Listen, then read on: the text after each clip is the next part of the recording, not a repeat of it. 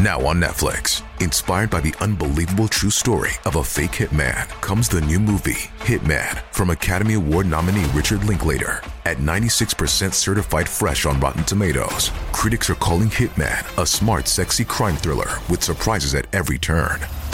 Starring Glenn Powell and Adria Arjona, Hitman. Now playing on Netflix and in select theaters. Rated R. Oi, bonitas e bonitos, tudo bom com vocês? Eu sou Jaqueline Guerreiro e esse é o podcast Quinta Misteriosa, do quadro que leva o mesmo nome no meu canal do YouTube. Lá eu posto novos casos toda quinta-feira, então me acompanhe por lá também para ficar por dentro de tudo e não perder nenhum caso novo. E agora, bora começar o caso de hoje.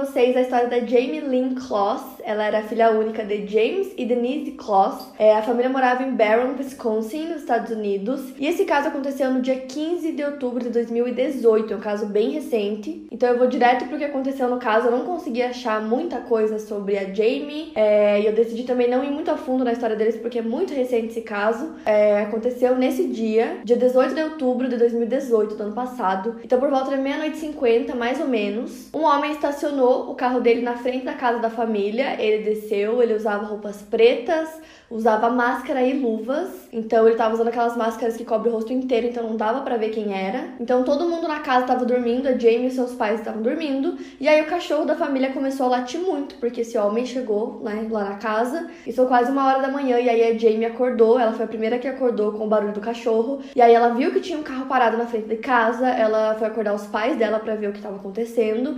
Então o pai dela foi, né? Ver quem era esse homem, as duas ficaram no quarto. Então ele foi até a janela, acendeu é, uma lanterna e viu um homem, como eu disse, ele tava com máscara, então não dava para ver quem era esse homem. E o homem ordenou que ele abrisse a porta. O pai da Jamie, o James, tinha 56 anos e aí ele achou que era um policial, então ele disse que abriria a porta se o policial mostrasse o distintivo, mas não era um policial. Então esse homem atira no James, que infelizmente faleceu na hora e nisso a Jamie e a mãe dela, Denise, escutam o tiro, correm pro banheiro e se trancam dentro do banheiro as duas. Esse homem entra dentro da casa e começa a procurar por tudo, cômodo por cômodo, até que ele percebeu que o banheiro estava trancado. Ele procura em tudo e volta no banheiro, porque ele sabia que era o único lugar é, em que elas poderiam estar e começa a bater na porta. A Denise estava tentando acalmar a Jamie, ela tinha só 13 anos, então ela estava muito assustada. Elas ouviram o barulho da arma, então elas estavam assim desesperadas. A Denise ligou para a polícia na hora e aí a filha dela chorando muito, sem parar. Ela tentava acalmar elas, duas estavam dentro da banheira com a cortina fechada.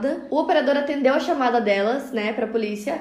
Só que aí elas não falaram nada, elas estavam em silêncio, dava pra ouvir só, é, tipo, barulho e grito. E ele percebeu que tinha alguma coisa errada, até que a chamada foi cortada. O atendente ligou novamente pro número e o número deu desligado, que era o número do celular da Denise. Então o homem conseguiu entrar no banheiro, ele ordenou que a Denise amarrasse é, os braços e as pernas e também colocasse uma fita na boca da Jamie. Ela tava muito assustada, ela não conseguiu fazer. Então ele mesmo fez e aí logo depois ele atirou na Denise também. Pegou a Jamie, saiu de casa. É, tudo isso aconteceu muito rápido, foi cerca de 4 minutos. Tipo, foi assim, muito, muito rápido. Quase uma hora da manhã, então ele coloca ela dentro do porta-malas do carro dele e foge. E o mais louco desse caso é que a polícia chegou assim, segundos depois, se eles chegassem, sei lá, 30 segundos antes eles tinham conseguido pegar ele antes que ele entrasse no carro e fugisse. Eles viram esse carro passando, só que a polícia, né, tava chegando, não sabia direito o que aconteceu. Então ele conseguiu fugir. É, quando a polícia entrou na casa, encontraram os corpos lá e imediatamente começaram a investigar. E a primeira coisa que eles fizeram foi emitir um Amber Alert, que é o alerta, né, que tem nos Estados Unidos e também tem em alguns outros países. Emitiram um alerta que a Jamie estava desaparecida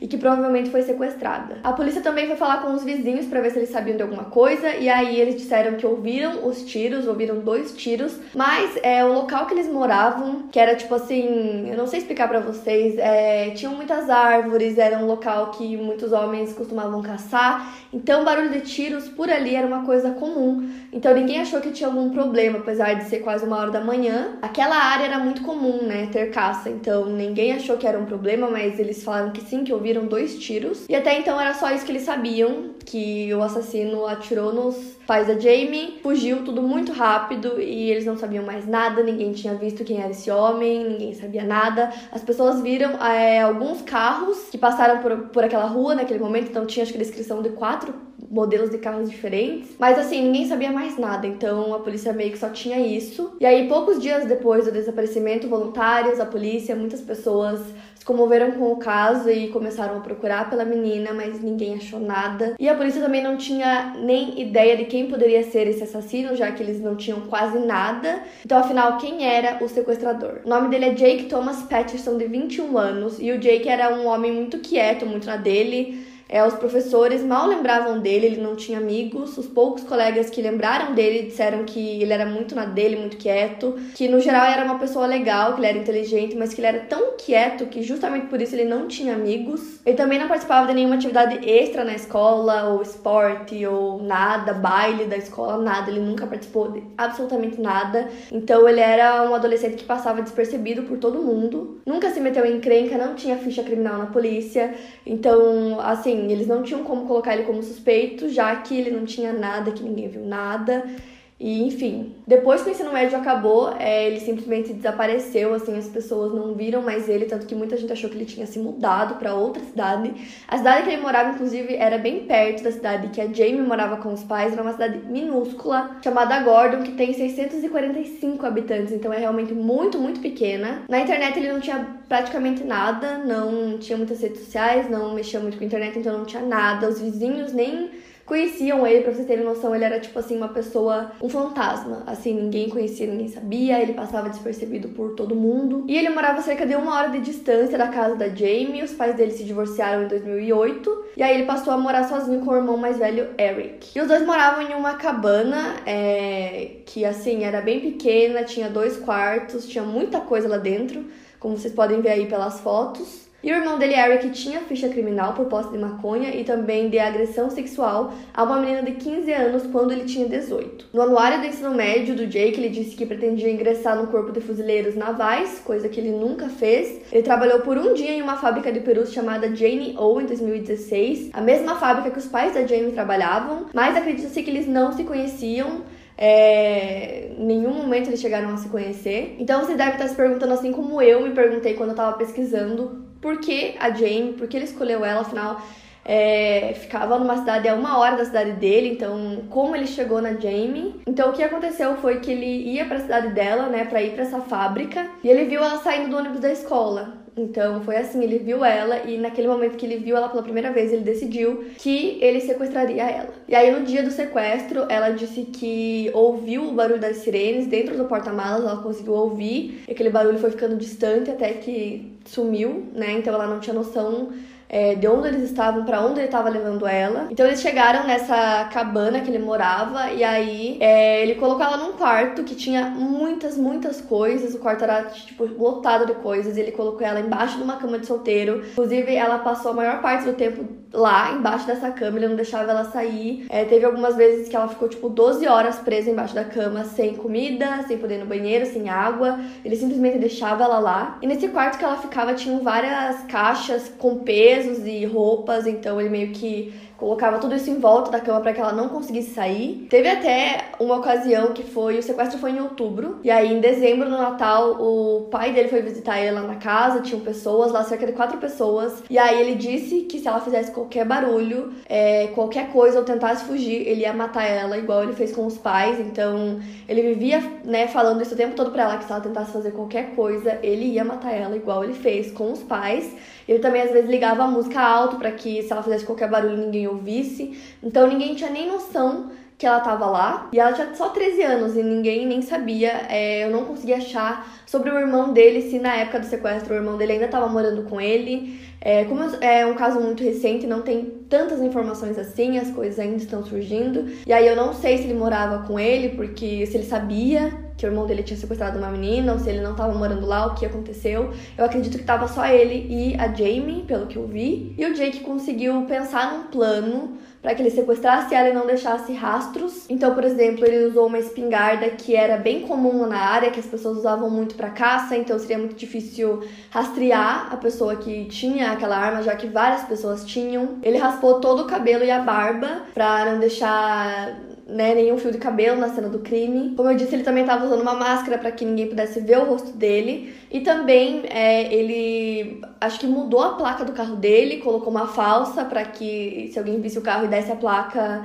não daria que aquele carro era dele, né? Porque era uma placa falsa. E depois ele tirou e colocou a placa original. E ele também, no momento da fuga, que foi assim, a polícia chegando, ele saindo, ele tava com a arma do lado no banco, né, do passageiro, para que caso a polícia mandasse ele parar, ele atiraria em todo mundo. E um fato também é que ele foi até a casa da Jamie duas vezes antes do dia do sequestro. Ele foi lá, só que aí ele viu carros passando na rua, ele viu alguns vizinhos e também a, as luzes da casa estavam acesas, então ele acabou indo embora, não teve coragem. Só que aí naquele dia que aconteceu o sequestro, ele tomou coragem e fez tudo aquilo. Então, durante três meses, a polícia e voluntários procuraram pela Jamie por todo lugar. A polícia ofereceu 25 mil dólares para quem desse qualquer informação sobre o caso. O chefe dos pais da Jamie ofereceram mais 25 mil para ajudar, então ao todo 50 mil dólares para quem ajudasse ou tivesse qualquer informação relevante sobre o caso. A foto da Jamie estava estampando posters por todo o estado. Muitas pessoas foram no funeral dos pais dela,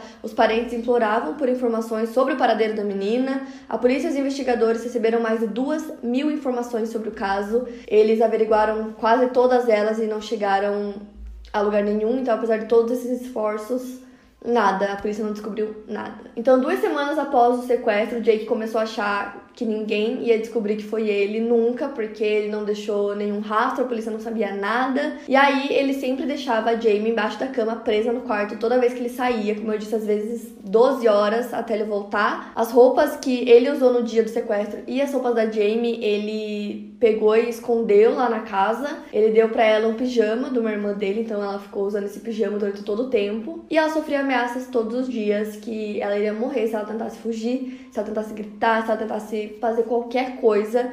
Então era assim o tempo todo essas ameaças. Então, um tempo depois ele já começou a se sentir mais seguro que a polícia não descobriria nada e também é, que a Jamie não faria nada, porque até então ela não tinha feito nenhuma vez, não tinha tentado nada. Então ele decidiu que ele precisava procurar um emprego, então ele foi até uma distribuidora de licor para fazer uma entrevista. Ele trabalharia lá no período da noite. E aí no dia 10 de janeiro de 2019, ele disse para Jamie que sairia por algumas horas e que não era para ela tentar nada, que era para ela ficar lá no quarto como sempre. Então ele saiu e um tempo depois é, a Jamie começou a tentar empurrar essas caixas. Então imagina ela embaixo da cama, uma cama de solteiro minúscula, e ela tentando empurrar aquelas caixas, aqueles pesos que ele colocava tudo em volta da cama para que ela não conseguisse sair. E depois de muito esforço, ela conseguiu abrir assim uma brecha que ela conseguisse rastejar é, por baixo da cama ali e passar e sair, né? É, debaixo da cama, então ela conseguiu, ela saiu do quarto, abriu a porta e conseguiu escapar. Ela tava usando só o pijama, tava menos 9 graus, tipo, muito frio, neve. E aí ela pegou o primeiro tênis dele que tava pela casa que ela achou, colocou, colocou até errado os pares, pra você ter noção. Ela tava assim, muito nervosa, desesperada, conseguiu fugir. Então ela começou a correr para ver se ela encontrava alguém para pedir ajuda. E ela encontrou uma mulher chamada Jane Nutter que passeava com o seu cachorro por volta das 4 horas da tarde. Então ela viu essa garota de pijama e sem casaco, correndo, é, de cabelos loiros, sozinha. E a Jane, na verdade, estava na cabana dela, ela não costumava ir nessa cabana. O lugar que o Jake morava era um lugar mais afastado, assim. É, se eu achar uma foto de cima, eu vou colocar para vocês, mas era bem afastado, tinha muita, muitas árvores, muita mata em volta. Então não era tipo uma vizinhança cheia de pessoas. E por sorte a Jane tava lá, ela não costumava ir na cabana dela no inverno, que era muito frio, muita neve, mas ela tava lá. Então a, a, foi a primeira pessoa que a Jamie encontrou. Então a Jamie disse que tava perdida, que ela não tinha noção de que cidade que ela tava, onde que ela tava e que ela precisava de ajuda. A Jane não tava entendendo nada, né? Porque que essa menina tava assim, naquele frio. E aí ela olhou para ela e disse: Meu nome é Jamie Kloss. E aí, na hora, ela lembrou dos. Provavelmente deu, não sei, algum pôster que ela viu, ou quem sabe, uma matéria no jornal. Na hora, ela reconheceu que realmente era Jamie. Então, os dois correram para a primeira casa que tinha por ali, bateram na porta e uma mulher é, deixou que elas entrassem. E nessa casa tava essa mulher e o marido dela, então todo mundo ficou com medo que o Jake fosse aparecer do nada. Então eles imediatamente ligaram para a polícia. Enquanto isso, Jake volta para casa dele. Chegando lá, ele vê que a Jamie conseguiu fugir de alguma forma. Ele começa a procurar por tudo é, e nada. Ele não, não, tinha ideia que ela conseguiria fazer isso. Ele achava que ela sempre obedeceu que ele mandava de ficar lá embaixo e não tentar fugir. Então ele vai para fora da casa e vê algumas pegadas dela na neve, entra no carro dele e começa a procurar por ela. Por telefone, a Jamie tinha dado todas as características do sequestrador, como ele parecia, qual era o carro dele, tudo. Então, assim, em poucos minutos a polícia chega, Várias viaturas da polícia chegam lá no local. E nesse meio tempo ele tá na rua com o carro dele procurando por ela. E a polícia encontra o carro e vários carros cercam o dele, fazem ele parar. E na hora que a polícia manda ele descer do carro, ele diz: Fui eu. Então, após 88 dias presa em cativeiro, a Jamie consegue sua liberdade. Logo depois que eles conseguiram prender o Jake, eles levaram a Jamie pro hospital para ver se ela tava bem. Ela tava muito magra, muito pálida, ela tava muito suja. Imediatamente chamaram a família dela, então a tia dela, que também era madrinha dela dela, é, chega lá pra ver como que ela tá, todo mundo fica muito feliz que ela foi encontrada. Hoje ela vive com essa tia que se chama Jennifer Smith e também com a sua cachorra, que era a cachorra da família dela, que se chama Molly. E um fato também que eu acho interessante comentar com vocês é que durante a investigação é, a polícia chegou até a cogitar que a Jamie havia matado os próprios pais, né? Alguns policiais investigadores é, falaram sobre essa hipótese, que eles também achavam que talvez ela tinha fugido com o namorado dela que ela tinha um namorado secreto que ninguém sabia, que os dois mataram os pais dela e fugiram, mas a maior parte dos policiais acreditava que não, que ela realmente havia sido sequestrada e que ou ela estava em cativeiro ou que ela havia sido morta. O Jake, aos 21 anos de idade, né, apenas 21 anos, confessou o crime. Ele também deu vários detalhes para a polícia de como tudo aconteceu, é, o que ele fez durante aqueles 88 dias, tudo. Assim, ele falou tudo para a polícia. Ele se declarou culpado de dois homicídios dolosos em primeiro grau e também sequestro. Na casa dele foram encontradas 89 evidências sobre o caso que comprovavam várias coisas. Não se sabe se ele abusou sexualmente é, da Jamie ou não. Não se sabe exatamente o que aconteceu nesses 88 dias, é um caso muito recente. Ele foi condenado a duas sentenças consecutivas de prisão perpétua, sem possibilidade de liberdade condicional, e mais 40 anos adicionais por sequestro. A Jamie não quis ir dar depoimento no tribunal, porque obviamente ela tem só 13 anos, então ela passou por muita coisa. Imagina ir até lá dar o depoimento, ela não quis, mas ela escreveu uma carta que o advogado dela leu lá no tribunal. Mas assim, é muito triste a carta, realmente. Ela fala, resumindo, que ele tirou tudo dela, ele tirou a casa dela, ele tirou a família dela, que era o que mais importava no mundo todo para ela tudo que ele podia tirar dela, ele tirou, mas que ele não consegue tirar quem ela é, ele não consegue tirar a liberdade que ela mesma conquistou, porque afinal a polícia não encontrou ela, ela mesma conseguiu fugir, né? O mérito é todo dela, tanto que falam que ela é a heroína da sua própria história, porque assim, ela que fez tudo, né? Porque se ela não tivesse fugido, provavelmente ela ainda estaria em cativeiro, é, até que alguém descobrisse, né? Porque ninguém nem tinha ideia que era o Jake o culpado. Enfim, ela se salvou. E também, um detalhe importante que eu vou citar pra vocês desse caso é que a Elizabeth Smart, vocês lembram dela? Ela também foi sequestrada, também conseguiu a sua liberdade depois de um tempo e tal, e hoje ela vive muito bem, ela virou uma ativista, então ela fala muito sobre sequestro de mulheres, de jovens, ela ajuda muito nessa causa. Então ela até fez um post no Instagram dela falando que estava muito feliz que ela havia sido encontrada, e ela também ajudou muito, está ajudando ainda a família, né, os tios da Jamie a como é, o que eles podem fazer para ajudar ela, para ela voltar é, a sua rotina, porque deve ser muito difícil. Ela diz que sofre muita ansiedade, que ela não gosta de sair de casa, porque ela fica com medo que alguma coisa vai acontecer. Então ela tá ajudando bastante a família, o que eu achei incrível, gente. Essa mulher é sensacional. Ela ainda é muito novinha. Eu fico muito feliz que foi, tipo, só três meses, graças a Deus. Tem vários casos que eu contei aqui de sequestro que foram anos, muitos anos. E o dela foi três meses, ainda bem. E assim, ela mesma se salvou, é muito louco. A empresa que os pais dela trabalhavam, é, pelo que eu vi uma notícia, eles queriam dar 50 mil dólares ou 25 mil dólares para ela, para ajudar nesse processo. É, eu não consegui encontrar se eles realmente deram, acredito que sim. Espero que sim, né, para ajudar. A casa em que ela morava com os pais foi demolida, ela não quis mais voltar lá na casa, não quis mais nada que tinha lá, porque tudo lembrava aquele dia horrível do sequestro, então a casa foi demolida. E hoje ela vive aí com a família, né, com os tios e tenta retomar a vida dela. Então, como eu tava trazendo muitos casos não solucionados para vocês, vocês estavam reclamando que queriam casos solucionados. Então, esse é um caso que termina bem, né? Muitos casos aqui não terminam bem, então eu fico muito feliz quando eu acho um que tem um final bom para contar para vocês. Para mais casos, siga meu podcast aqui no Spotify, lembrando que os casos novos saem primeiro lá no meu canal do YouTube toda quinta-feira. Obrigada por ouvir, até o próximo caso.